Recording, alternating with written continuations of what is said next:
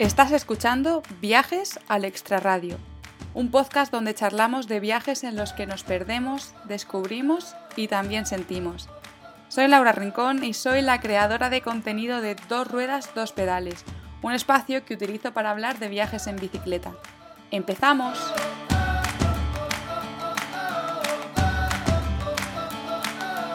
Bienvenidos y bienvenidas al episodio número 25 del podcast de Viajes al Extraradio. La invitada de hoy está haciendo un viaje para acercarse a su sueño, vivir viajando, y para ello ha decidido recorrer su territorio, sus islas y dedicarles tiempo. Ella es Raquel, una chica canaria que está visitando cada una de las islas durante dos meses para convertirse en experta de la zona y así poder poner en valor el territorio y acercarle a aquellos turistas que les guste viajar de un modo diferente un montón de información sobre las islas. Pero antes de empezar con la entrevista, tengo que contaros algo que me hace muchísima ilusión y es que para este episodio contamos con un patrocinio. Gracias a la vejera de Coalpispa por confiar en el podcast. Así que como vamos a hablar de las Islas Canarias, qué mejor plan que en nuestro viaje a Tenerife pasarnos por esta finca que organiza actividades de agroturismo en Icod de los Vinos en el norte de Tenerife, donde podréis ser apicultores por un día y conocer el mundo de las abejas. Cuando yo estuve en Tenerife la visité y quedé encantada de verdad, así que no os lo recomiendo solo porque sean patrocinadores del episodio, que también, que habrá que agradecérselo, sino porque de verdad es una experiencia que merece muchísimo la pena. Apuntad y seguidles también en redes sociales, La Vejera de Cualpispa. Lo dejaré, por supuesto, en las notas del podcast. Y desde aquí quiero mandar un saludo a Natalia, que es la persona que está detrás de La Vejera, y darle las gracias de nuevo de verdad por confiar en el podcast. Y ahora sí, vamos a por la entrevista. Raquel, bienvenida al podcast. Hola Laura, muchas gracias por invitarme. Un placer. Nada, muchas gracias a ti por aceptar. Ya sabes que llevaba tiempo que, queriendo que estuvieses aquí. Así que vamos con la primera pregunta, que siempre es la misma, siempre empezamos el podcast igual, y es, para quien no te conozca, ¿quién es Raquel? Uf, bueno, pues Raquel, yo creo que es un, soy un culo inquieto, digamos, y me gusta mucho moverme.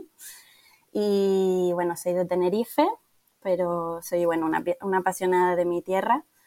Em, y bueno, y busco pues siempre como experiencias nuevas, ¿no? Para hacer. Em, y bueno, eso me llevó a empezar mi proyecto, es una asesoría de viajes online en Canarias, especializada en Canarias, y ahora pues estoy haciendo una ruta por las islas. Y bueno, es que la verdad que una pregunta de quién eres, ¿no? Es como porque eres muchas cosas al final, ¿no? Eh, no eres solo a lo que te dedicas, sino muchas más cosas, ¿no? Entonces, sí, es complejo. Bueno, vamos a ir descubriéndote poco a poco durante esta entrevista. Así que vamos a ponernos un poco en contexto. Para entender bien el proyecto que estás haciendo, que bueno, ya te he dicho muchas veces que, me encanta. Vale, eres de Canarias, eres de Tenerife, y podríamos decir que aquí se puede aplicar el dicho de en casa del herrero cuchillo de palo. Me explico. ¿Que eres de Canarias pero que no conocías las islas? ¿O por el contrario sí que habías dedicado, antes de este proyecto, ¿eh? Eh, tiempo a descubrirlas? Eh, bueno, pues sí, la verdad que yo ya conocía todas las islas. Hubo como dos años cuando empecé a viajar. Eh, yo nunca he sido como de viajar mucho con mi familia, sino que empecé a viajar ya cuando era más mayor. Eh, bueno, cuando tuve edad para poder viajar. y como que dediqué dos años a ver todas las islas. Cada vez que tenía un fin de semana, una semanita libre, pues me iba a alguna isla, y, pero hacía el típico viaje turístico, de ir y ver los cuatro sitios más famosos y poco más, ¿no? Y eso era pues lo que conocía de Canarias, ya las conocía todas y me encantaban y siempre pues veía como lo especial que cada una era, ¿no?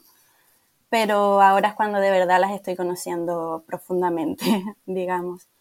Porque para que la gente entienda un poco de qué estamos hablando, eh, tú lo que estás haciendo es un proyecto en el que te estás dedicando a viajar dos meses por cada una de las islas. Ahora estás, si no me confundo, espero no confundirme, en La Gomera.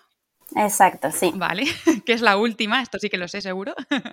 sí, la última ya. ¿Y por qué has decidido llevar este proyecto a cabo, ¿no? ¿Cómo se te ocurrió decir, venga, voy a coger y voy a viajar dos meses por cada isla para descubrirlas en profundidad?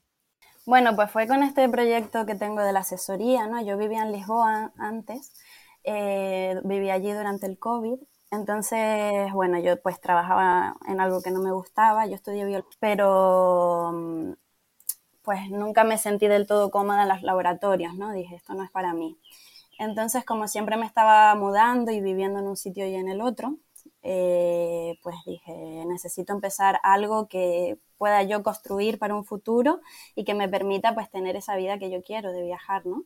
Y pensando pues qué es lo que más me gusta hacer, eh, qué es lo que se me da mejor y eso, y vi que pues me encantaba organizar viajes, era la típica motivada siempre con mi familia para organizar sus viajes y demás, y los míos. Eh, y luego, pues, cómo me sentía de orgullosa cuando venía la gente a verme a Canarias y yo les enseñaba los rincones y veía, pues, que ellos tenían una experiencia diferente cuando viajaban conmigo que cuando viajaban ellos solos, ¿no? Eh, entonces, bueno, pues empecé con este proyecto y en Lisboa, pues, estuve casi los dos años prácticamente estudiando Canarias desde allí. Eh, estuve haciendo Excels con toda la información de todas las islas, de qué visitar, de qué hacer, ta, ta, ta, todo. Y yo no pensaba venir a Canarias de nuevo, porque la verdad que yo vivía afuera y me encantaba pues eso, como descubrir otros lugares. Canarias al final lo que tiene que son islas y se te puede quedar pequeño cuando eres de aquí, ¿no? El mundo es muy grande y quieres conocer más cosas. Eh, pero bueno, estaba allí con este proyecto y dije, mira, si quiero hacerlo, digamos, que avance, y yo también saber bien de lo que hablo, porque una cosa es estudiar los lugares a nivel teórico y eso, y otra cosa es tú realmente vivirlo y ir a los sitios. Entonces dije, mira, pues voy a ir para allá, que además como me encanta viajar, pues también es un gusto viajar por Canarias. Y bueno, una decisión también curiosa porque yo consideraba Canarias un poco como pues mi pueblo de Tenerife, como que es un poco más de mentalidad cerrada y yo que me gusta viajar y conocer gente y demás, como que no me acababa de encontrar volviendo, ¿sabes? Eh, pero al final he descubierto que hay muchas formas de vivir Canarias, que al final depende de dónde te metas, del entorno que, que tú crees y me ha encantado conocer Canarias desde el punto de vista más viajero también, no solo pues siendo de aquí, ¿no? Y por eso empecé esta ruta un poco para decir, yo quiero de verdad darles a mis clientes la información correcta y, pues volverme experta de Canarias. Para mí pues mi propósito este año ha sido convertirme en una experta de Canarias y ahí poco a poco pues, pues voy yendo, ¿no? Lo estás consiguiendo, yo creo. Me parece muy interesante lo que dices porque yo soy partidaria, ya lo he dicho varias veces en el podcast, de que no siempre tenemos que irnos como súper lejos para vivir y experimentar un viaje. Y yo creo que esto que tú estás haciendo es exactamente eso. O sea, has vuelto a casa a viajar. O sea, suena raro, pero al final es lo que estás haciendo y realmente estás teniendo esa experiencia de viaje y, yo creo que tú la estás sintiendo así. Totalmente, totalmente. Y es súper loco, la verdad. O sea, como de repente estar en, aquí en La Gomera, que estoy a una hora de Tenerife, ¿sabes? Y de estar diciendo, wow, pero si estoy aquí con personas que no conocía de nada ayer y estoy conociendo mucho, como esas experiencias de viaje que tienes cuando te vas lejos, pero aquí al lado. Y es genial, me ha encantado, me ha dado un alivio también por una parte. decir, ay, qué bien puedo estar en Canarias. Además, ahora siento Canarias como una familia más grande. Ya no es solo Tenerife, sino ahora como que tengo amigos en todas las islas y como que me muevo de aquí para allá. Y la verdad que está muy guay. Se me, como que se me engrandeció Canarias, por decirlo así. Sí, has conocido Canarias desde otro punto de vista. Mm. Y ahora vamos a, a ese momento en el que tú decides, vale, voy a llevar a cabo este proyecto y le cuentas a tu círculo cercano que tu propósito ahora es viajar dos meses por cada una de las islas. ¿Qué te dicen, no? ¿Cómo, ¿Cómo se lo toman? Pues bueno, mis amigas creo que sí que me tomaron más en serio porque me conocen y saben que, que lo que me propongo, pues allá voy y, lo hago. Mis padres sí es cierto que eran más, eh, que no se lo creían del todo, ¿no? Como, ay, ¿cómo vas a hacer? Y cómo vas a, cómo vas a encontrar un lugar donde ir cada dos meses, una, ¿sabes? Eh, porque yo les hmm. decía, yo voy a ir a intercambiar trabajo por alojamiento en sitios. Eh, y, me voy y claro, y ellos pues no entendían muy bien, ¿no? Y decían, bueno, y yo misma también al principio yo decía, no sé si al final lo voy a hacer del todo, porque no sabía si iba a ser tan fácil encontrar sitio en todas las islas. Como que cuando empecé con la primera fue de, bueno, y a ver cómo va yendo. Y no me puedo creer que estoy en sí, la a ver, a ver cómo fluye esto, pero ni tú misma te lo creías realmente que eso pudiese llegar a pasar. Claro, porque también te lo planteas a largo plazo, ¿no? Dices, pues va a ser un año. Yo al principio pensé dos meses por isla, pues más o menos un año. Después es cierto que entre isla a isla, pues me entretengo un poco en Tenerife, porque si son las navidades, que si son los carnavales, que sí. Y entre isla a isla a veces pues, pasaba más escala en Tenerife de la que yo en un principio pensaba pasar. Eh, y bueno, eso, que, se ha alargado un poco y, como te lo planteas tan a largo plazo, dices, no sé si dentro de un año yo todavía voy a querer, eh, voy a estar haciendo esto, pero sí, la verdad, y ahora me da pena incluso que se acabe. Yo digo, ahora ya no tengo más islas a las que ir. se acabaron. Ahora hablaremos del futuro. Pero vamos a seguir un poco con el, con el presente y el pasado. Sí, sí, sí. Em, vale, quiero que nos vayas contando un poco eh, pues tus aventuras por cada una de las islas. Ya nos has adelantado que una de tus premisas, que creo que tenías varias de este viaje, era el tema del alojamiento, que tú no ibas a pagar por dormir. Ya lo has adelantado, que tú ibas a, cambiar, a intercambiar trabajo por alojamiento. Creo que tenías alguna más premisa que decías, vale, quiero que esto sea así. Mm, no, sobre todo era eso. Eh, no pagar alojamiento, estar dos meses en cada isla y bueno, siempre pues trataba de... Bueno, no, es que realmente me, me he dejado llevar mucho, ha sido muy fluido. O sea, no he tenido como muchas premisas así en cada isla, sino más bien pues lo que he ido encontrando, lo que ha sido bonito por eso realmente, porque es como que es donde he caído en cada isla no es que haya investigado qué sitio es el mejor para, para ir, y, sino ha sido como muy fluido pues yo usaba Workpackers, la app que te conecta anfitriones con viajeros para hacer este tipo de intercambios de trabajo con alojamiento, que también es Workaway. Eh, entonces, básicamente yo mandaba una solicitud más o menos donde me gustaba y muy rápido así he conseguido. En algunas islas me ha costado más pero ha sido, pues en alguna isla a lo mejor solo había ese sitio ofertado y a ese sitio iba.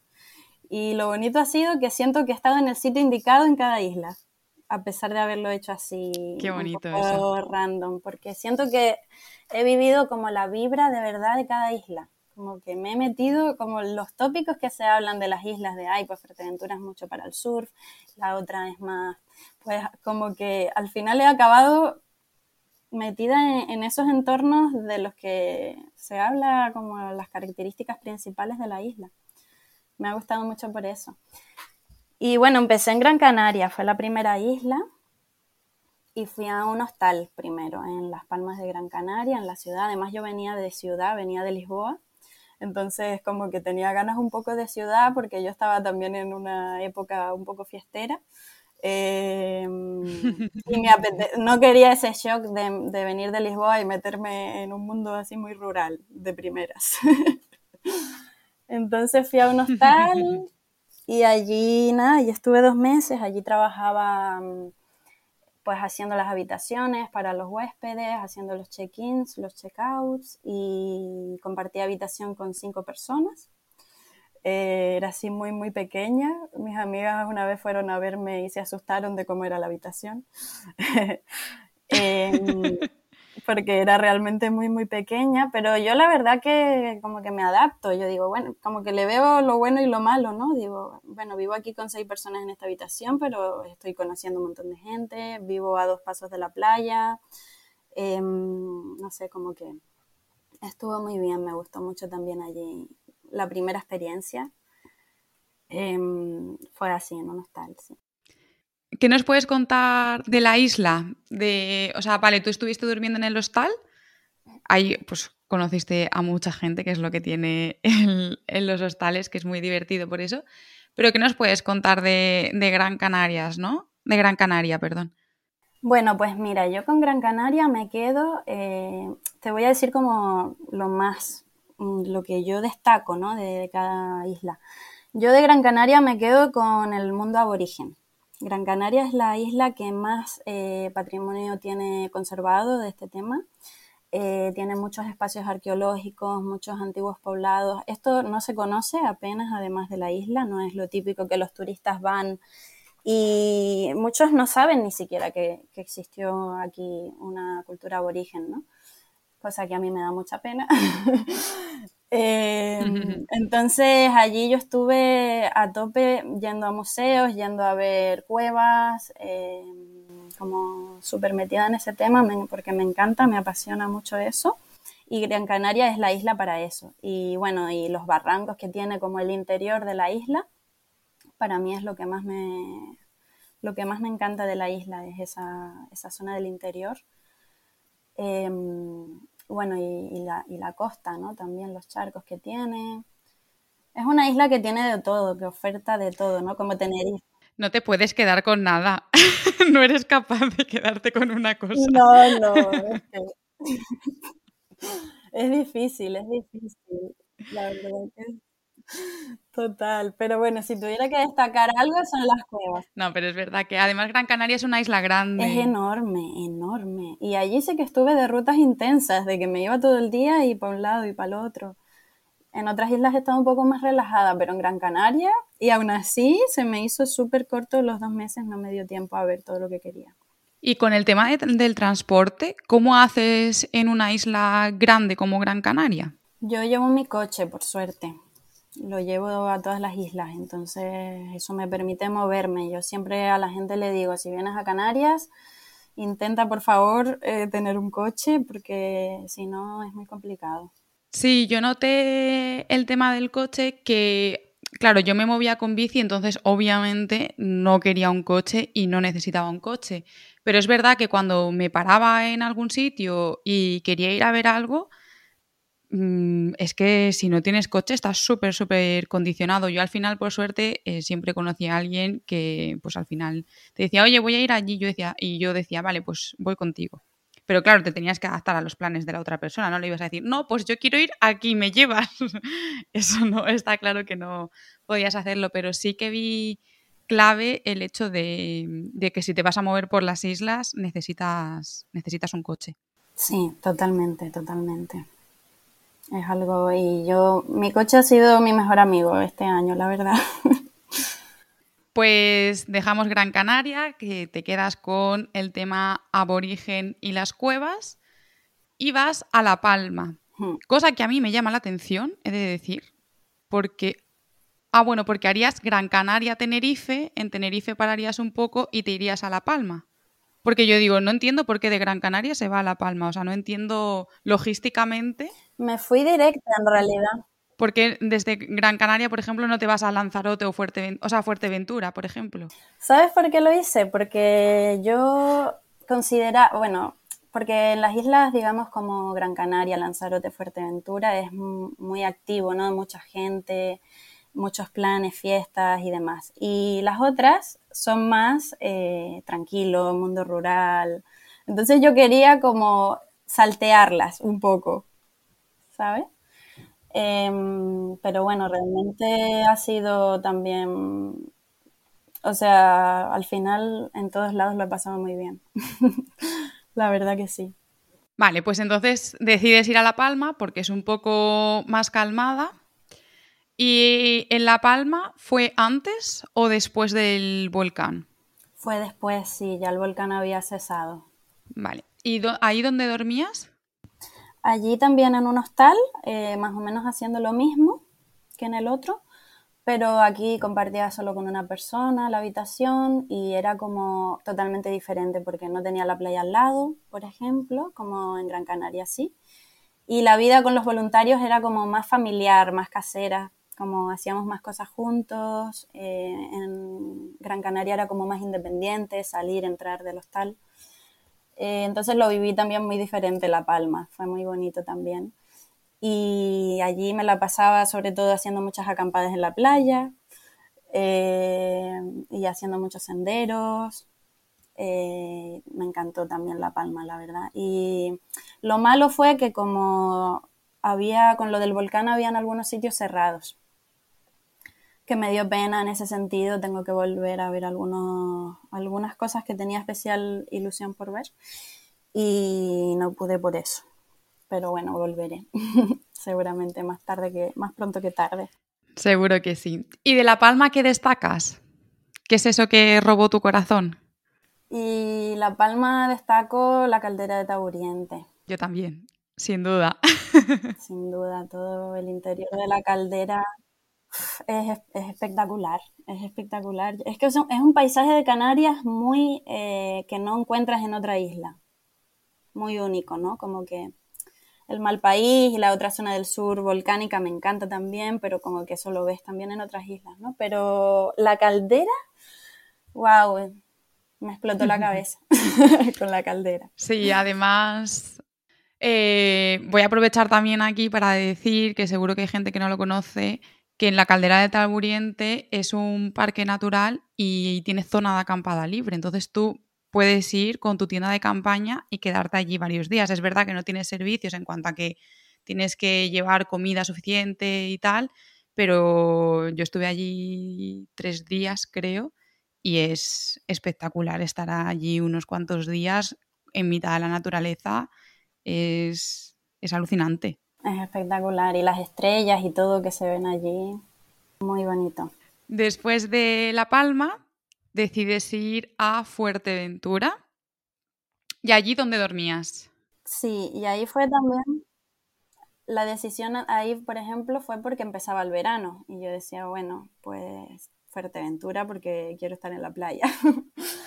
Entonces tiré para Fuerteventura y allí, ahí ya empecé con una experiencia diferente porque allí fue a hacer voluntariado en un retiro de yoga y de surf eh, en la zona de las Ares, que es una zona así como con mucha, mucho ambiente surfer y tal.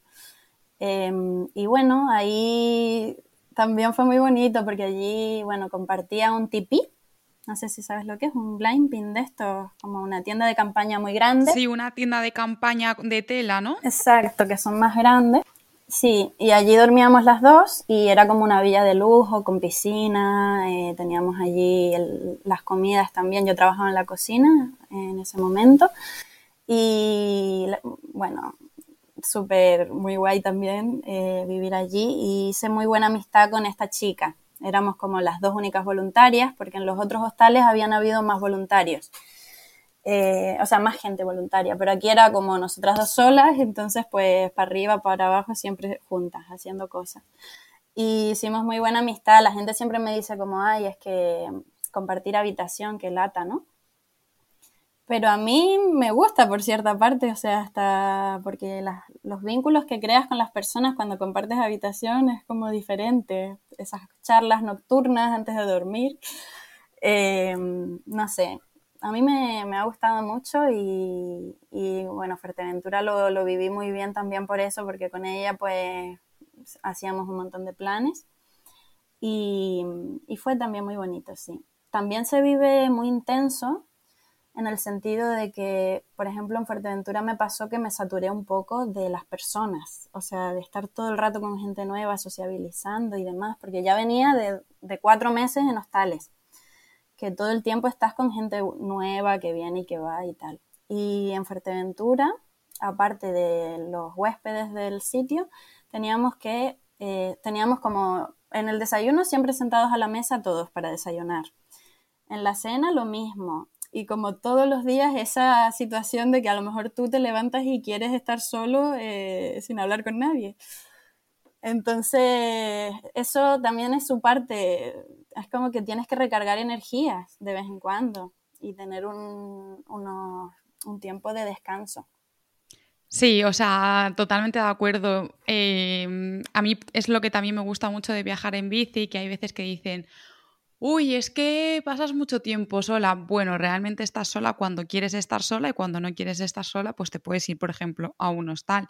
Y a mí un hostal me parece siempre muy divertido y una opción muy buena para, y para conocer gente. Mm, o sea, es un lugar ideal, pero acabas muchas veces saturándote. Yo cuando te contaba antes de la entrevista que yo había estado trabajando en Tenerife en un hostal y es verdad que al final compartes habitación, estás todo el día con gente y yo me iba algún día sola a la playa, que era muy difícil porque cada vez que dices que vas a hacer algo alguien te dice, ay, venga, que me voy contigo y era, ay, que quiero estar sola. y es verdad que, mm, pues que esos momentos también los necesitamos y claro, cuando vienes lo que tú dices de cuatro meses de ya estar con mucha gente estos dos meses más, es normal. O sea, es normal que todas las personas necesitamos nuestro, nuestro espacio. Pero bueno, también se aprende mucho de eso. Sí, sí. Como poner tus tiempos, ¿no? Y escucharte y decir, mira, pues ahora sí, ahora no. A mí me pasaba, imagínate que yo era la única que tenía coche en el hostal, porque normalmente la gente viaja y no tenían coche. Y claro, todo el mundo se quería apuntar conmigo de ruta cuando yo me iba por ahí. y encima yo, cuando voy de ruta, yo voy un poco también en modo trabajo, de que quiero mm, ver muchos sitios, eh, hacer, sacar fotos, vídeos, hacer muchas cosas, ¿no? Y cuando llevas a un grupo, a mí me encanta también llevarlos a veces, pero otras veces que tienes que seguir al final un poco sus tiempos, adaptarte a ellos, ¿no? Y había veces que sí, que yo decía, me escapaba, a veces me escapaba así. Venga, ahora que no hay nadie en el jardín, salgo corriendo. Sí, sí, sí, total, sí, sí. Así que esa es la parte pues que tiene ahí también un poquito, pero, pero bueno, es muy bonito. Y después, por eso fue que dije, después de Fuerteventura, dije, ahora me apetece una cosa que no tenga nada que ver con huéspedes y con gente entrando y saliendo. Vale, antes de que sigamos por ahí, cuéntame con qué te quedas de Fuerteventura. Mm.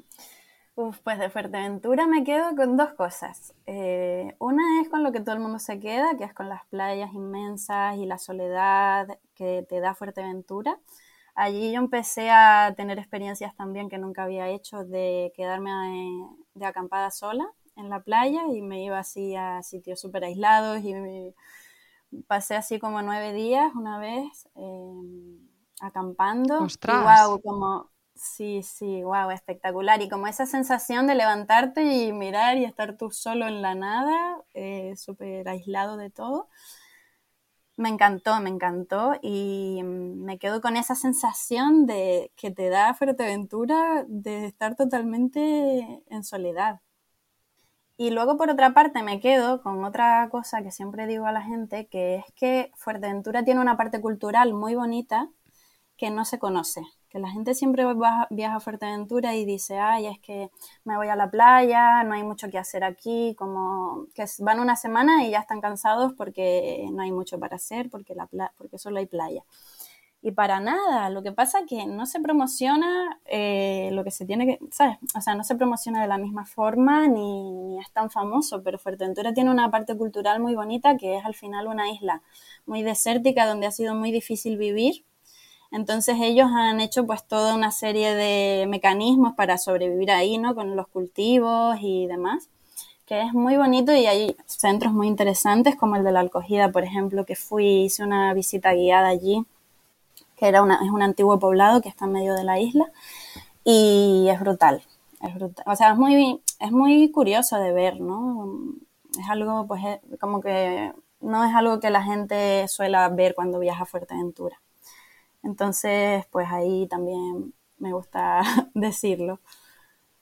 Me quedo también con esa parte que descubrí de Fuerteventura diferente. Sí, yo siempre remarco que Fuerteventura tiene verde.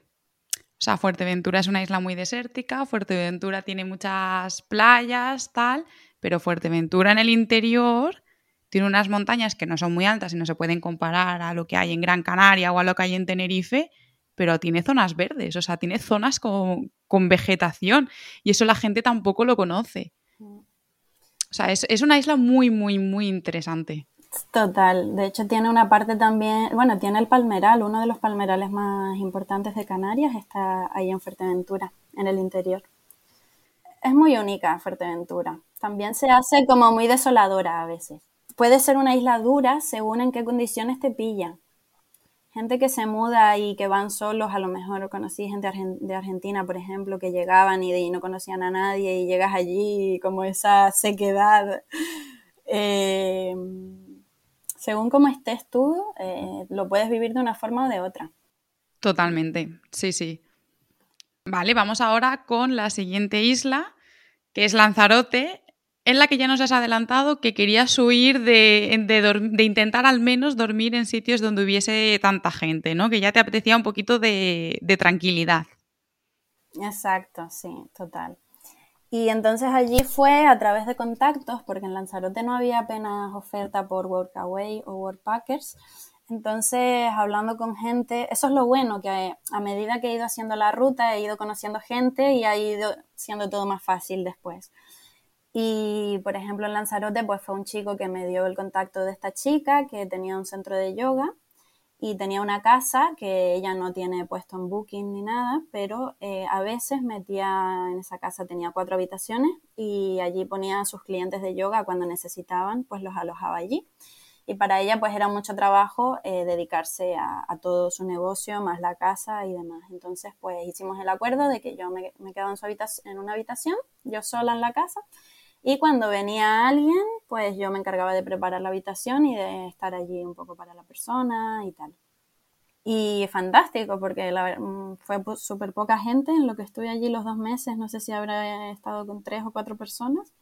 Así que la mayoría del tiempo estaba sola.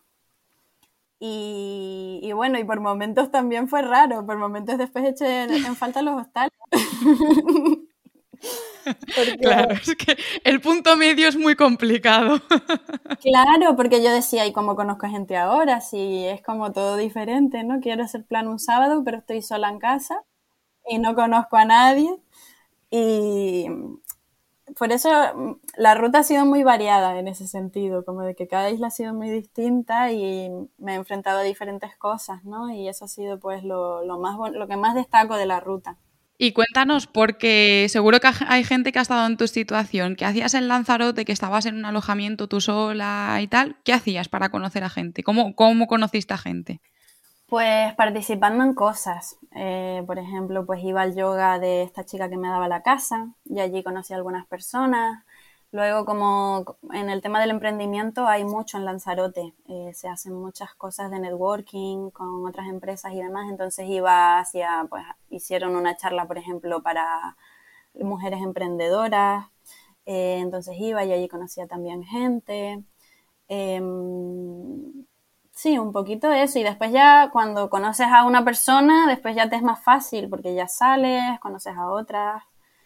Em, y demás, ¿no? Pero es como ese empezar en un lugar que a veces se hace duro. Sí, totalmente. Pues lo que estoy viendo, Raquel, es que tú empezaste en un hostal con una cama diminuta, luego en un hostal un poquito mejor con una cama más grande, luego en un sitio en el que compartías habitación solo con una persona, pero era una villa de lujo, tal. Ahora ya estamos en un punto en el que estás tú sola en una casa, o sea, te lo has montado muy bien.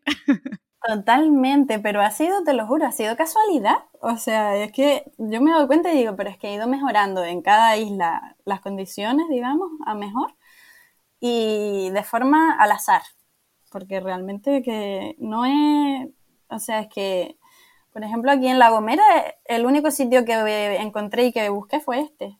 Apareció, apliqué y hasta no busqué más. O sea, fue como, todo ha venido así, muy, muy natural. Y qué, bien también porque además estoy segura que si hay encima poquitos sitios y Canarias, que es un, son unas islas que atraen mucho a turistas y que atraen mucho a gente que seguro que está en una situación similar que tú, a la tuya, en cuanto a que quieren intercambiar alojamiento por trabajo.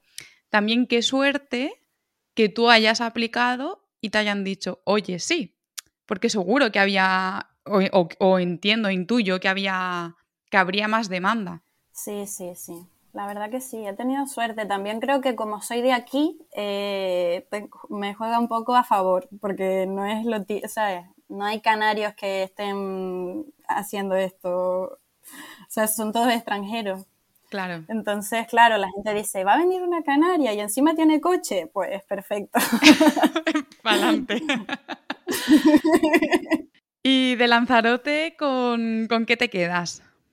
Pues de Lanzarote me quedo con los atardeceres, yo no sé, pero allí viví unos atardeceres, porque yo vivía en la caleta de Famara, que es un sitio para mí el mejor de la isla. Uh, impresionante.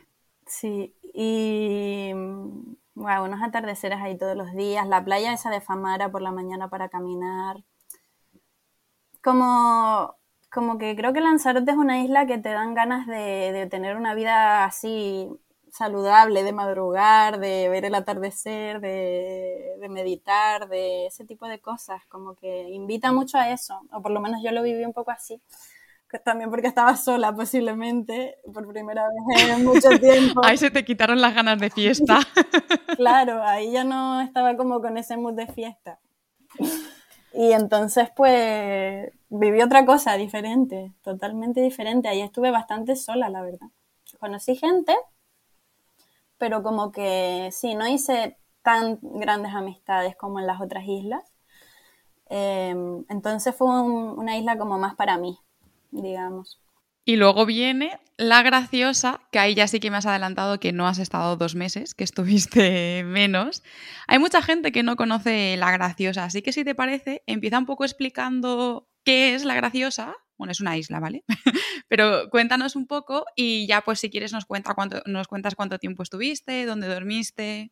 Vale, pues mira, la graciosa es una... Antes era un islote, ni siquiera se consideraba isla y hace unos años que la declararon como isla. Y es una isla muy, muy pequeñita que está a 20 minutos de Lanzarote en barco. Es la única forma de llegar allí, no puedes llevar el coche ni nada porque es una isla donde no hay asfalto.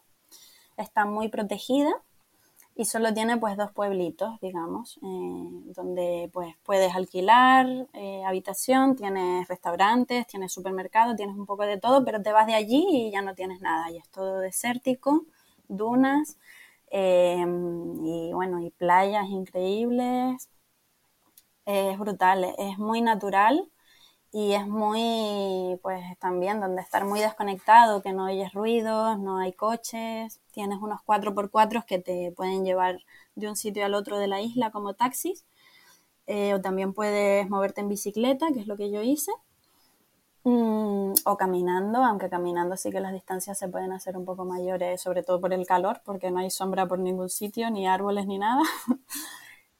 Sí. Mm, sí, caminando es un poco duro. Sí, caminando se hace duro, sí. Y allí, pues por eso no fui tanto tiempo allí, porque al final es una isla más, mucho más pequeña, ¿no? Y no necesitaba tanto tiempo. Y realmente, bueno, yo me hubiera quedado ahí dos meses sin problema. Pero empezaban las navidades también en Tenerife y quería estar, volver. Y, y sí, decidí pues ir nada más que unos días. Eh, y fui, fue una experiencia también divertida porque fui también con, esta, con mi saco a dormir al aire libre por ahí donde pillé.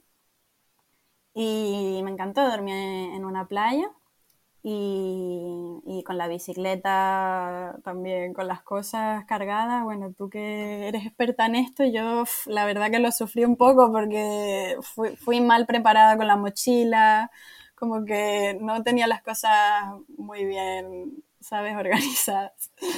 Y con el calor después me pilló el viento en contra para volver con la bici y se me hizo un poco duro. Es que he de decir que la graciosa, aunque sea una isla pequeña, las condiciones que tiene también para la bicicleta, o sea, es muy chulo porque es muy guay recorrerla, o sea, y es, em, muy accesible en el sentido de que tienes caminos y es muy guay descubrirla porque además te puedes meter como en todos sus rinconcitos, pero tiene muchísimo las huellas de los 4x4 que incomoda mucho el, ir con la bici, que hay mucho traqueteo. Eh, el viento siempre te pilla, O sea, es que siempre, eh, vayas cuando vayas, siempre hay viento que te lo hace que sea un poquito más duro. Em, bueno, pues, pues quizás no es el mejor sitio, pero bueno, que yo, o sea, desde luego mucho mejor que andando y aunque no sea el mejor sitio, al ser pequeño y podértelo dividir y no ser distancias muy grandes y podértelo dividir como quieras, se hace, pero sí que es verdad que, que se sufre un poquito. Sí, sí, sí. Yo por un momento, volviendo, yo decía, yo estoy haciendo esto para disfrutar, se supone. ¿Y quién me ha mandado a mí? Supongo que te pasará eso en muchas ocasiones, ¿no? Cuando viajes en bici, que por momentos dices, uy, pero ¿quién me manda a mí a hacer esto? Sí, totalmente. O sea, hay veces que dices, ¿por qué decidí yo venir aquí? En Canarias me pasó varias veces, ¿eh? Porque son maravillosas, pero telita con las cuestas, el viento sobre todo, para mí el viento es, es lo peor, porque la cuesta sabes que está ahí, tienes la opción de hacerla o de no hacerla, ¿no? O sea, pero la, el viento está mm, fuera de tu, de tu alcance. Eh, vale, con la graciosa, eh, ¿con qué te quedas de la graciosa? Pues allí me quedo con un señor que conocí que me invitó a comer pescado en su casa. Muy majo él. Me conoció en el barco cuando iba para allá y me decía, pero ¿y tú dónde vas a dormir? Le digo, ay, pues, no, pues ya veré, voy, con mi saco y voy a dormir por ahí y tal. Además era diciembre, entonces él decía, ay, hace mucho frío para estar durmiendo así al aire libre. Pero yo iba convencida que mi reto era, pues eso, hacerlo así, ¿no? Porque yo quería, pues, como irme a la otra punta de la isla y no tener que volver a dormir al pueblo de nuevo. Eh, pues el señor me dice, bueno, pues lo que quieras, pero bueno, me invitó a quedarme en una habitación que él tenía en su casa, eh, pero al final, pues eso yo, que no, que no, y al final me invitó a comer, eh, me hizo un pescadito que se agradeció un montón después de dormir por ahí y de esa paliza en bici que me di. Y bueno, fue muy lindo. Y bueno, con la isla en sí me quedo con, pues, con las playas que tiene, ¿no? Como también con esa tranquilidad, con esa desconexión. Em, sí, es brutal, es brutal. Vale, y después de la graciosa ya vas al Hierro, penúltima isla. ¿Dónde duermes ahí? Ahora me dices, en un hotel de cinco estrellas. No, pues mira, ahí también fue muy diferente, una experiencia también muy distinta porque Allí en el Hierro tampoco había mucha oferta así por internet para hacer este tipo de intercambios, porque también es una isla bastante pequeña. Entonces, pues lo mismo, hablé con los contactos y tal, y mi tía me dijo que tenía una amiga que, tipo, que habían estudiado juntas hacía años. Entonces, pues esa amiga eh, me ofertó que me quedara en una habitación en su casa con ella y la ayudara pues básicamente era hacerle la comida cuando ella llegaba de trabajar, porque ella llegaba como a las 3 de la tarde del trabajo sin comer y llegaba hambrienta, entonces le encantaba pues llegar y tener la comida hecha. Y luego pues pasear al perro, básicamente. Y se portó de lujo conmigo, la verdad. Fui para allá y me encantó porque fue la primera vez que estuve en una casa como más con gente local.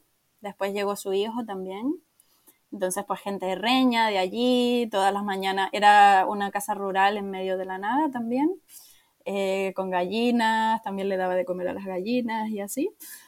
Eh, y con la tenía una vecina, típica señora de, de ahí, de toda la vida, que venía todos los días a tomarse el café conmigo. Y una vida también súper diferente. O sea, allí era estar Totalmente. Súper tranquila allí, ahí me puse súper a tope con Your Local Planner, con mi proyecto, a trabajar mucho, le metí mucho al ordenador, digamos, y mucha paz. Allí me sentí muy tranquila, como que no conocí tampoco tanta gente, porque es una isla también muy tranquila, pero estuve como muy en paz, como de pasando, o sea, divirtiéndome estando haciendo mis cosas. Y después allí coincidí con Aventuras también, así que como pues él le encanta también hacer rutas y hacer cosas, pues fantástico, porque estábamos todo el rato para arriba y para abajo haciendo senderos y demás. Y estuvo muy divertido y me, trataron en la casa súper bien, eh, toda la familia, venían sus, sus nietos, su, su hija, todos canarios así. y fue muy bonito, la verdad también. en todas las islas me podía haber quedado más tiempo. Joder, estoy alucinando ¿eh? con, con los sitios y cómo ha ido cambiando y con todo, de verdad. Sí, sí, sí, ha sido muy random, muy variado todo. Y allí además al hierro fui sin saber qué me esperaba, porque no tenía ni idea de nada. O sea, de cómo era la casa, de dónde iba a vivir. Fue como que hablé con la mujer, la mujer me dijo, sí, sí, lo que sé. Y para allí fui, pero no sabía lo que me iba a encontrar para nada. Pues mira, lo, lo bueno es eso, dejarte sorprender, que sea lo que, lo que tenga que ser. Claro, me encanta así también, como esa sorpresa. Vale, y entonces del hierro, ¿con qué te quedas? Con el azul. Yo me quedo, bueno, eso yo, tú con lo que sea. Yo me quedo con el azul, estés donde estés, en cualquier parte de la isla prácticamente ves el mar azul, no sé, a mí eso fue algo que, que me cautivó, ¿no? O sea, daba igual prácticamente donde estuvieses, que siempre veías el mar y de un azul súper súper fuerte. Total, ahora que lo dices, es verdad, sí, sí. Tiene como, es como una isla fuerte, como también esos riscos que tiene enormes, verticales, esos acantilados. Eh, como que, la verdad que, como que tiene mucha personalidad la isla. Me quedo con, con eso, con lo abrupta que es, tan loco esos, bueno, sí, esos deslizamientos que tuvo, ¿no? Que tiene esos valles enormes. Me quedo con el buceo, que a mí me encanta mucho bucear. Y allí el buceo fue increíble. Sí, o sea, la vida marina de allí me parece espectacular. Y también me quedo con, eh, con lo bien cuidada que está el hierro. Con cómo manejan un turismo muy sostenible y los carteles por todos lados de no tires basura, eh, frases así de el agua está para, para usarla y no sé qué. Em, sí, coincido totalmente contigo en eso. Es como una isla donde está hecha para disfrutarla, porque pues eso, lo que tiene todos los merenderos, eh, las mesas para hacer barbacoas y este tipo de cosas, es como que yo digo, la gente aquí en el Hierro sabe vivir, o sea, sabe cómo utilizar bien los lugares. Tiene también en el centro de la isla este sitio de acampada libre, ahora mismo no me acuerdo cómo se llama, pero que, que está súper bien y está muy, también muy bien comunicado con todo. Olla del Morcillo, dices, ¿no? En el Pinar. Sí, eso, olla del Morcillo, sí. Y yo con el hierro me quedé con ganas de disfrutar de sus fiestas. Ah, las fiestas típicas, ¿no? De los pueblos. Sí. La verdad que sí. La bajada de la Virgen yo la tengo así en el calendario marcada. porque me encantaría también ir. Y yo pillé alguna. Yo, el día que llegué, era la fiesta del patrón del pueblo donde yo vivía, del Pinar. Ah, mira. Así que fue nada más llegar y fui a la verbena, a la orquesta del pueblo y acabé bailando con todas las señoras del pueblo. y, y fue muy divertido, la verdad. La fiesta de pueblo es lo mejor en Canarias. Sí, a mí es que conocía gente local que solo me hablaba, o sea, cada persona que conocía me hablaba de la bajada de la Virgen y dije, yo tengo que volver al hierro, a la bajada de la Virgen. Bueno, Raquel, vamos ya con la última isla, que es donde estás ahora, La Gomera. Cuéntame, ¿dónde estás durmiendo? Pues esto es otro retiro, eh, pero esto es un retiro de verdad porque estoy en una zona que está como a 15 minutos del pueblo, pero pasando por una calle que está cerrada por peligro de desprendimientos desde hace dos años, eh, que eso es lo que menos me gusta, la verdad, porque me da un poco de miedo pasar por ahí, pero ya estoy más acostumbrada, como que cuando pasas varias veces y ves que no se cae, dices, vale, está todo bien.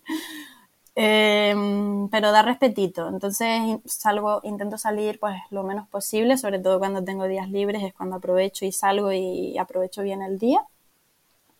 Y es un sitio, una finca enorme, eh, que pues es como un poco esto, vida en comunidad, son gente alemana. Eh, bueno, La Gomera se caracteriza por el turismo alemán en gran parte. Em, como que es la, es la isla como del movimiento hippie de Canarias. En los años 70 empezaron a llegar alemanes aquí eh, y pues aquí Valle Gran Rey, esta zona es puro alemán eh, y se crea pues ese ambiente un poco hippie de gente que, yo siento que gente que intenta escapar de la rigidez de, su país, por decirlo así. Y buscan vivir de otra manera. Entonces están aquí y como que entre ellos pues conocen gente que está en la misma que ellos, ¿no? En, la misma situación y es lo bonito que, se crea aquí. Em, y en este sitio pues hacen meditación, hacen eh, yoga y hacen diferentes tipos de terapias y demás, que yo todavía la verdad que no me he metido mucho en el tema.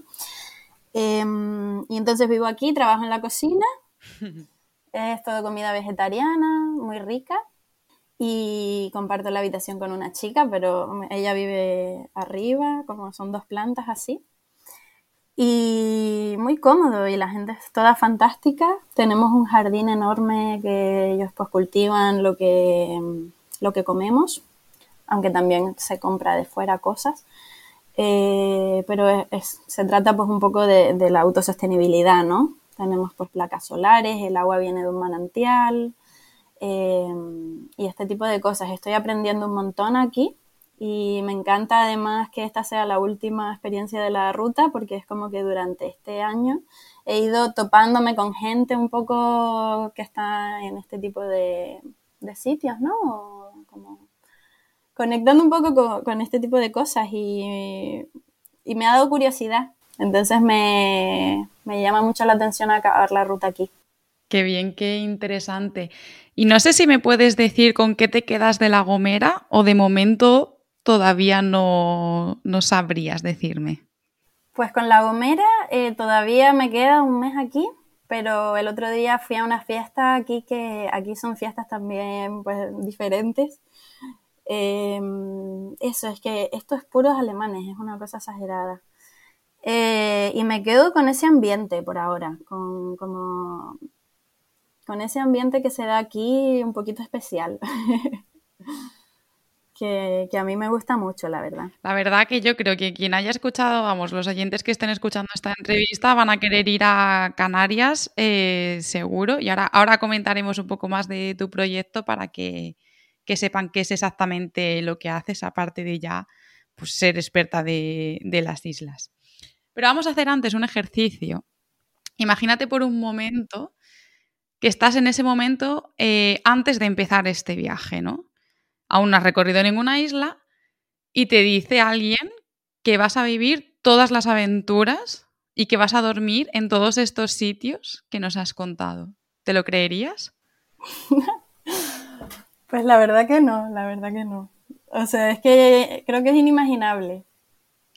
Sobre todo por todo, o sea, no sé, me ha, me ha traído como tanta variedad de personas y de cosas y de que mm, caótico, como que muy loco, ha sido muy loco y, y, me ha encantado. O sea, cada cosa me ha aportado, cada isla y cada persona me han aportado una cosa distinta. Entonces, como ahora tengo un puzzle así de, cosas y como que también pues me ha llamado, ¿sabes? He, descubierto cosas nuevas que me gustan, he descubierto otras que no me gustan y como que sí, ha sido muy gratificante.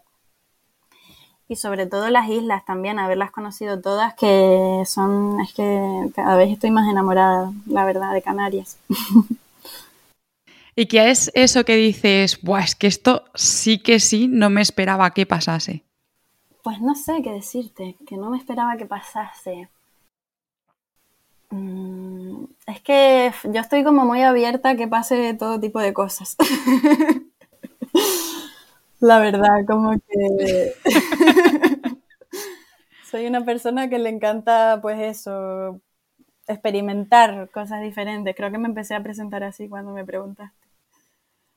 Entonces me encanta, me, encanta que me pasen cosas distintas. Mis amigas siempre están en plan, es que lo que no te pasa a ti. Lo atraes un poco, ¿no? Yo creo que es eso, el estar abierto a las cosas que puedan pasar, ¿no? Como que... Pero sobre todo creo que no me esperaba hacer amistades tan fuertes, como amistades que siento que se quedan ya para siempre a pesar de haber estado tan poco tiempo en el sitio.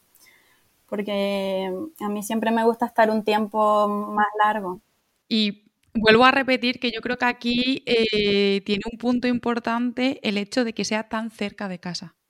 O sea, haber viajado tan cerca de casa, yo creo que siempre nos creemos que no vamos a conocer a, gente, ¿no? Porque al final estás como medio en tu zona de confort, no del todo, pero medio en tu zona de confort y es como, así, ah, no estoy viajando lejos, ¿no? ¿Cómo voy a conocer a gente cómo voy a vivir estas experiencias? Sí, pero es total, o sea, si yo estoy en mi pueblo, a lo mejor no conozco a nadie tampoco. Pero el tema es salirte un poco, o sea, y cuando viajas solo, es que viaja, yo siempre intento convencer a todo el mundo de que viaje solo, eh, porque es lo mejor, sin duda. Es que no sé, te da como una perspectiva de las cosas y te sientes más independiente, ¿no? Tú lo sabrás también muy bien. De decir, es que puedo con todo, es que no me da miedo nada. Así es. Pues vamos ahora con la sección del podcast Minuto y Medio. Tenemos un minuto y medio en el que te voy a hacer preguntas con respuestas muy cortas.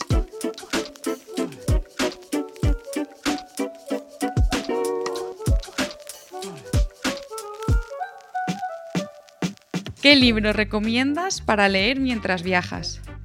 Uf, eh, libro. Mm, bueno, me gustó mucho. Eh, a ver cómo se llama este libro. Em, nada, me he quedado en blanco, ¿eh? Venga, siguiente pregunta. ¿Destino favorito para viajar acompañada? Pues. Cualquiera es bueno yo creo. Cualquiera es bueno para viajar sola y cualquiera es bueno para, para ir acompañada.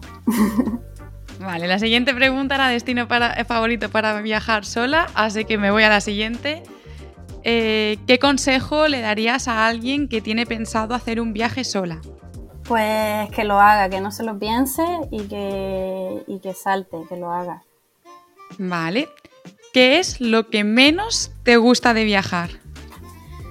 Pues de viajar, sobre todo no me gusta eh, sentirme que no estoy eh, involucrada en el lugar, que soy como alguien ajeno que, que sí que es artificial, se vuelve un poco artificial cuando viajas así un poco yendo a los lugares para turistas. ¿Comida favorita? Las papas, piñas y costillas, típico de Tenerife. Vale, perfecto. Pues ya se ha acabado el tiempo. Y ahora sí que sí, quiero que me hables bien de ese proyecto que es Your Local Planner, cómo la gente puede pues, acceder a él, eh, qué es lo que ofreces, cómo pueden encontrarte, un poco todo. El libro era Tus zonas erróneas, que ahora me vino a la cabeza. Es un libro de desarrollo personal que me gusta, que me gusta mucho. Ah, mira, ahora. bueno, pues, pues yo lo que hago, eh, bueno, mi proyecto se llama Your Local Planner y lo que hago es ayudar a la gente a que conozca Canarias mejor, ¿no? Sobre todo me gusta que se vayan de aquí entendiendo por qué es un sitio tan único y especial, ¿no? Que tenemos una cultura y una naturaleza que, que solo se da aquí, ¿no? Entonces, trato de mostrar eso y de que la gente pues conozca la parte más real de Canarias, la más auténtica, que se salgan un poquito de esa ruta más turística. Entonces lo que hago son guías de viaje personalizadas. Tú me dices, mira, pues Raquel, yo quiero viajar en bici, quiero hacer esto, lo otro, según pues tu estilo de viaje, ¿no? Y yo te preparo una guía donde vuelco todas mis recomendaciones en la guía pues te pongo tantos los sitios para visitar como actividades, eh, sitios para comer, los eventos que hay en tus fechas. Antes hablábamos de las fiestas tradicionales y me parece que es lo mejor. Muchas veces viajas y no te enteras de que, de que está pasando en este pueblo esto, ¿no? Entonces, pues informa a la gente de, oye, mira, es que más allá vas a tener esta romería y es que es lo mejor, la verdad, para conocer la cultura del lugar. Totalmente. Y luego al final te pongo también una idea de itinerario día por día, de qué es lo que yo haría si, si tengo tus días, para si quieres aprovechar el tiempo al máximo. Eh, y bueno, pero la persona pues viaja a su cuenta y a su ritmo y si quieren siguen esa idea o si quieren pues lo hacen por su cuenta, ¿no? La guía tiene un índice, está muy bien estructurada, entonces mientras estás viajando puedes encontrar cerca de ti los lugares muy fácil. Y, y, eso sería un poco, sobre todo te ahorra tiempo, te ahorra dinero em, y evita malas experiencias, ¿no? Te hace ir a tiro hecho a los lugares. Y sobre todo también no viajar a ciegas, que muchas veces vas y dices, ay, qué bonito esto, sí, chao, me voy al próximo punto. Entonces yo trato pues de dar esa información en la guía de, oye, este sitio tiene estas características que lo hacen especial y demás. Y bueno, yo soy bióloga, entonces también le doy siempre ese toque un poco de la naturaleza, de, este, este tipo de cosas que, que hace yo creo que disfrutes más del sitio. Bueno, muy interesante. Todos los que estéis pensando en viajar a Canarias, ya sabéis que Raquel os puede preparar un pedazo de itinerario. Yo, vamos, si te hubiese conocido cuando estaba por ahí, seguro que te hubiese preguntado un montón de cosas. Y además que es muy interesante, que es alguien que ha estado allí, que lo ha vivido, que lo ha experimentado que no es alguien que se lo han contado, que eso yo creo que también, también hace, hace mucho, creo que tu, que tu labor es muy importante y o sea, yo al final te conozco de las redes sociales, he visto un poco de las guías que tú haces a través de redes sociales, que visualmente se ve que son súper bonitas y súper atractivas. Y luego también que muchas veces eh, he visto también que recomiendas como lugares que que principalmente se lo conocen los locales y hay una cosa que me gusta mucho porque yo lo viví mucho cuando estuve en Canarias y es que cuando estaban con locales, cuando yo estaba con locales, perdón, te decían, te voy a llevar a un sitio, a veces eran reticentes, pero a veces conseguías que te llevasen a un sitio que es como secreto en el sentido de que solo lo conocen ellos y siempre insistían muchísimo en, te voy a llevar, pero ni lo cuentes ni lo publiques en redes sociales porque este es nuestro sitio. Entonces yo he visto que me ha gustado muchísimo que tú eso, lo, algunos de los sitios los pones en, tus guías, pero pides e incides mucho en eso de, vale, yo te lo enseño pues porque te estoy ofreciendo esta experiencia especial a ti, pero por favor respétalo y ni lo publiques, ni lo compartas, ni, ni nada que eso me parece como súper bonito. Y además he sentido que la gente allí eh, lo hace mucho y, para ellos es muy importante. Para nosotros es súper importante y es un tema que a mí me, ha preocupado mucho con respecto a mi proyecto porque pues yo soy una persona que ama Canarias y que no quiero que se masifiquen ciertos lugares porque lo que pasa es que lo vivimos nosotros, lo vemos, somos territorios muy pequeños que recibimos a muchísima gente. Entonces, es delicado, ¿no? Y cuando un sitio se sube al Instagram y se hace viral, lo que sea, ya ese sitio se pierde por completo, se empieza a llenar de gente y ya no disfrutas de ese lugar. Entonces yo digo, ¿cómo puedo hacer yo? Y es algo que, que le he dado muchas, muchas vueltas y incluso me ha hecho a veces estar eh, un poco como dudando ¿no? de mi proyecto y al final me he venido arriba porque he dicho, no Raquel, tú realmente estás dando valor a, Canarias, estás haciendo algo positivo, sí. estás educando a las personas, que me parece que eso es algo lo principal y lo más necesario, que es decirle a la gente, oye, mm, ten cuidado con esto, ¿no? Que pasa así, así. Yo tengo en la guía pues un apartado que explico cómo ser un turista responsable y te hablo de estos problemas de Canarias y de no subir la foto y demás. Y yo ahora no muevo a tantísima gente como para tener que preocuparme de esto, ¿no? Pero siempre pues habrá sitios que me quede guardados, por supuesto, porque al final tiene que ser así. Y, yo trato pues de fomentar otro tipo de turismo. Yo pienso que mi cliente es una persona que tiene un cierto, que, que de verdad quiere conocer el sitio y lo respeta, ¿no? Entonces a esas personas es a las que yo sí que quiero ayudar. Justo te iba a decir eso, que yo creo que el cliente, la persona que se va a interesar por tu proyecto, yo creo que ya va a llevar implícito que le importa el territorio que va a visitar y que quiere hacer un viaje diferente. O sea, ya, ella es un turista diferente, no es un turista de masa que va a destrozarlo todo o yo creo que interesándose por, por, tu proyecto ya está demostrando ciertas cosas. Creo, bajo mi punto de vista, vaya. Exacto. Sí, totalmente. Sí, sí, porque si no, si tú lo que quieres es ir a los cuatro sitios y sacar la foto y demás, pues para eso no, no pagas este servicio, ¿no? Eso es. Así que sí, La verdad que sí, estoy muy contenta porque he encontrado algo que me gusta mucho, porque estudié biología y no sabía muy bien, tenía como esa crisis de, ay, ¿qué hago con mi vida? Em, y ahora estoy muy contenta de, estar en este camino que me gusta mucho y, nada, y a ver, a ver cómo sigue yendo. Em, para encontrarme, pues lo pueden hacer por las redes sociales, que es Your Local Planner, y tengo la web también para solicitar el servicio, que es yourlocalplanner.com barra servicio.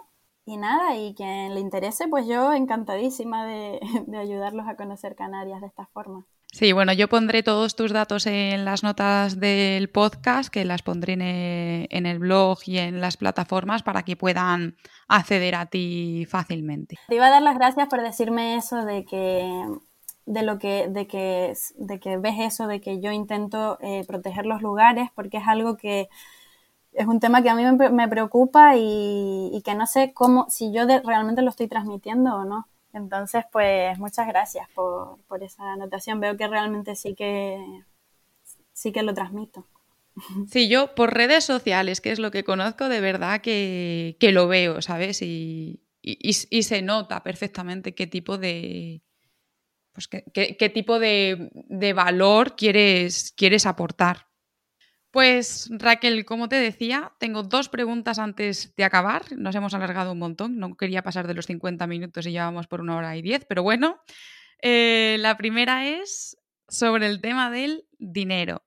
Hemos dicho que eh, duermes intercambiando eh, trabajo por alojamiento, o sea que en lo que es alojamiento no te gastas dinero, pero ¿cómo te estás financiando todo este viaje? Bueno, pues yo vine con ahorros de Portugal.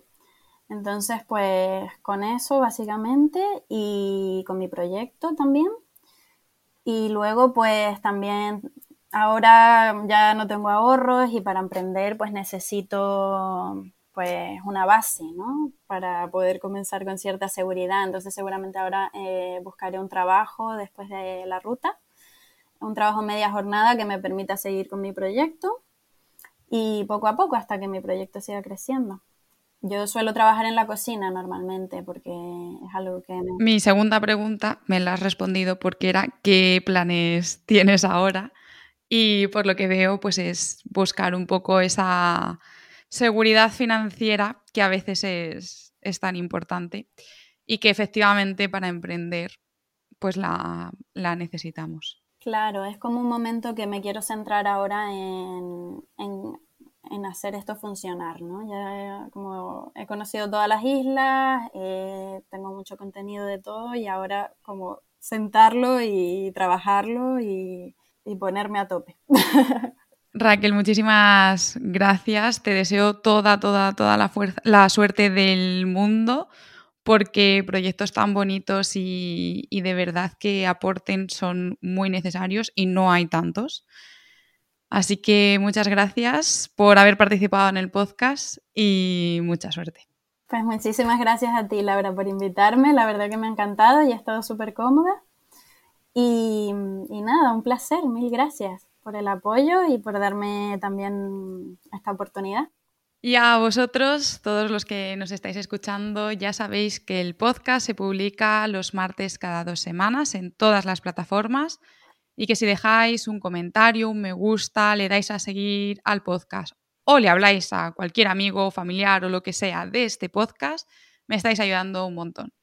A mí me tenéis en Instagram y en TikTok como dos ruedas, dos pedales y en internet si queréis información sobre cicloturismo en dosruedasdospedales.com.